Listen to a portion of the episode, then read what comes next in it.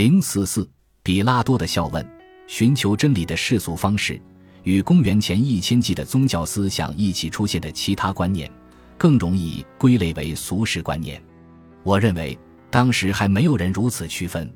今天，我们在对佛陀或孔子的学说进行分类时，仍然存在困难，证明了这一点。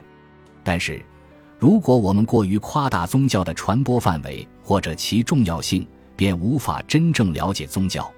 宗教其实对大多数人的生活影响很小，甚至毫无影响。即使对那些自认为有宗教信仰的人，遗憾的是，除了良心发现的时候，大多数人全然忽略神的教诲。只有在给自己无论怎样都会做的事寻找正当理由时，才会想起宗教这回事。伟大的先哲们是利用自己的时间思考神的，他们的日常工作往往是服务于资助人、学生和公众。这些人就像当今教培行业的主顾一样，想要的是职业课程，并希望物有所值。有些先哲足够富有，可以独立生活，教书只是为了获得乐趣或自我陶醉。佛陀和伐陀摩那都来自王室，柏拉图也出身望族。家族为他自己开的学院提供了丰厚的捐赠，但是大部分先哲都有一份专职工作，他们不得不先考虑工作中的实际问题，尤其是在政治世界也四分五裂、充满竞争的情况下，比如古希腊和中国诸子百家的时代，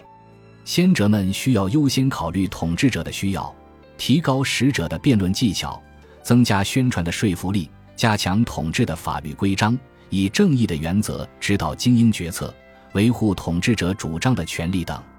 有条件让自己高尚的柏拉图极力谴责为利所趋或阿谀奉承的人，指责他们只会教人如何巧舌如簧，而不是真正提高品德。然而，总会有那么一些先者，让自己的思考跨出一般人认为有用的范围，深入那些具有超越性和真理意义的领域，比如。奥义书所集中探讨的就是存在、泛以及现实。其中一句祷告文是如此恳求的：“请引领我从虚幻进入真实。”对这些问题的思考并非毫无实际用途，他们很可能始于对修辞技巧的研究，旨在使学生熟练地识破他人的谎言，并掩盖自己的谎言。渴望分辨真伪，会让思想集中在似乎最根本的问题上：什么是真实？我们能否获取其他一切知识，无论是在这个世界还是其他世界，不正取决于这个答案吗？这些思考塑就了一些最为有利的观念，而这些观念至今仍然影响着我们的世界，或至少影响着我们思考世界的方式。形而上学、实在主义、相对主义、纯粹理性主义和逻辑学都是下面两节的主题。之后我们将讨论回应这些观念的新思想。